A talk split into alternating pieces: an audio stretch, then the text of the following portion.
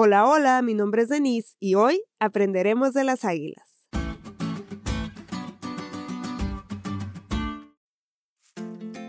¿Sabes cómo aprenden a volar?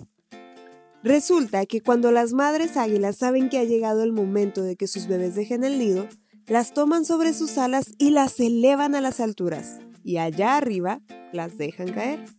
Sus alitas son tan inexpertas y débiles que no resistirían el vuelo, de no ser porque antes de llegar al suelo, la madre águila está esperando para volver a tomarla sobre sus alas y elevarla una y otra vez hasta que el águila bebé está lista para hacerlo sola y dejar todo lo que hasta ahora han conocido, el nido. Sí, para poder vivir la experiencia de surcar los cielos en libertad.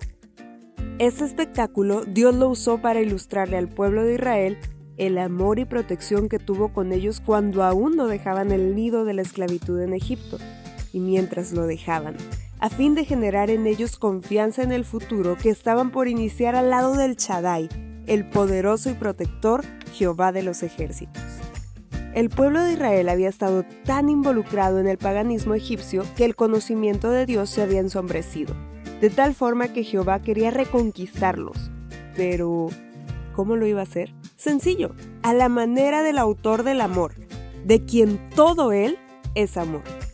Primero, les mostraría la autenticidad de su amor a través de los actos de liberación que tuvo con ellos, al guiarlos, al salvarlos en su travesía por el Mar Rojo, al haberlos alimentado en el desierto. Dios nunca los abandonó. Y ahora que estaba a punto de hacerlos partícipes del pacto en el Sinaí, quería que tuvieran la garantía de lo que el Señor hace con sus fieles. Nuestro Dios es consciente de nuestra debilidad e impotencia, pero no nos abandona en ella, no nos deja para siempre en el nido, ni golpear al suelo en la caída, sino que nos sostiene sobre sus inquebrantables alas. Con ternura y con amor nos salva y nos cuida. ¿Y cómo no hemos de responder a un amor así?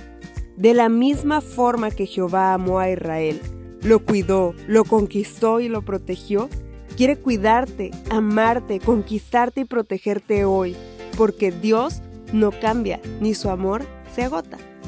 ¿Cuántas cosas Dios ha hecho ya por ti?